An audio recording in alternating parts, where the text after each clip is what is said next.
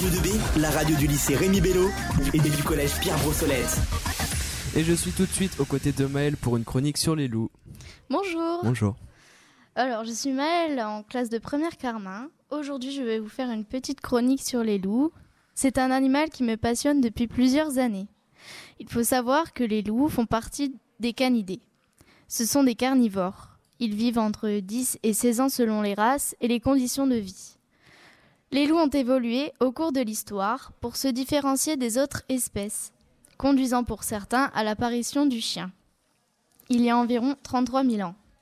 Ils ont été peu à peu exterminés par l'homme comme les loups gris. Le loup a été vénéré pendant l'Antiquité, mais redouté au Moyen Âge.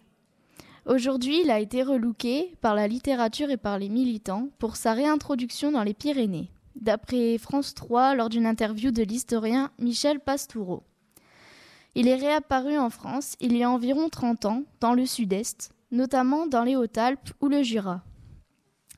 En 2018, d'après l'Office national de la chasse et de la faune sauvage, les loups seraient dans 85 zones en permanence et compteraient 72 meutes. D'après le Figaro, il y aurait plus de 500 loups depuis le début du printemps 2019 contre 430 l'an dernier.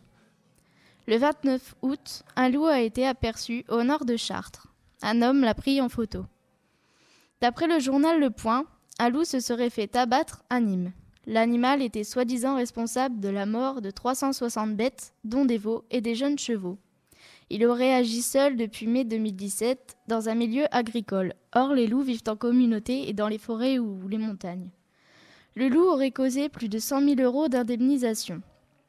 Autre accusation portée sur les loups dans les, dans les Alpes de Haute-Provence, où un garçon de 16 ans aurait été encerclé par une meute de loups, sortant de sa ferme et voulant savoir pourquoi ses chiens aboyaient. Mais d'après France Info, les loups ne s'attaquent pas aux hommes, au contraire, ils les fuient. Alors est-ce vrai ou non On ne sait pas. De plus, des dizaines de brebis et d'agneaux ont été attaqués fin mai d'après France 3 Auvergne et Rhône-Alpes. Les éleveurs dans l'Ain affirment que ce sont des attaques de loups et ont envoyé une photo de l'animal avant ces attaques. Le loup peut faire peur à certaines personnes, ce qui peut être compréhensible, mais c'est un animal qu'il faut protéger. Ce sont des animaux qui restent sauvages et ils essaient de trouver à manger comme ils le peuvent, comme tous les autres animaux d'ailleurs. Ils avaient déjà disparu il y a quelques, années ne les exterminons pas une seconde fois alors qu'ils reviennent. Et je vais poursuivre avec la vie des loups dans les eaux. Aujourd'hui, dans le parc animalier de la Sainte-Croix, nous pouvons dormir avec les loups. Personnellement, j'aimerais beaucoup y aller, voir comment les loups vivent dans leur milieu naturel. Ce sont plusieurs cabanes avec des grandes vitres qui nous permettent de les voir jouer, se battre, marquer leur territoire. Ce doit être une belle expérience, je pense. Mais malgré cela, les loups ne sont pas libres. Ça reste un zoo avec des barrières qui les empêchent d'être totalement libres. C'est comme une prison artificielle d'après PETA France. Les animaux sont condamnés à tourner en rond. Certains gardiens de zoo leur donnent des antidépresseurs ou des tranquillisants. Dans certains zoos, les loups sont dans des enclos désertiques, sales, avec aucune tentative de reproduire leur milieu naturel. À cause de ça, des animaux essaient de fuir ce qui prouve que les animaux sont malheureux et veulent retrouver leur liberté. Tous les zoos ne sont pas cruels avec leurs animaux.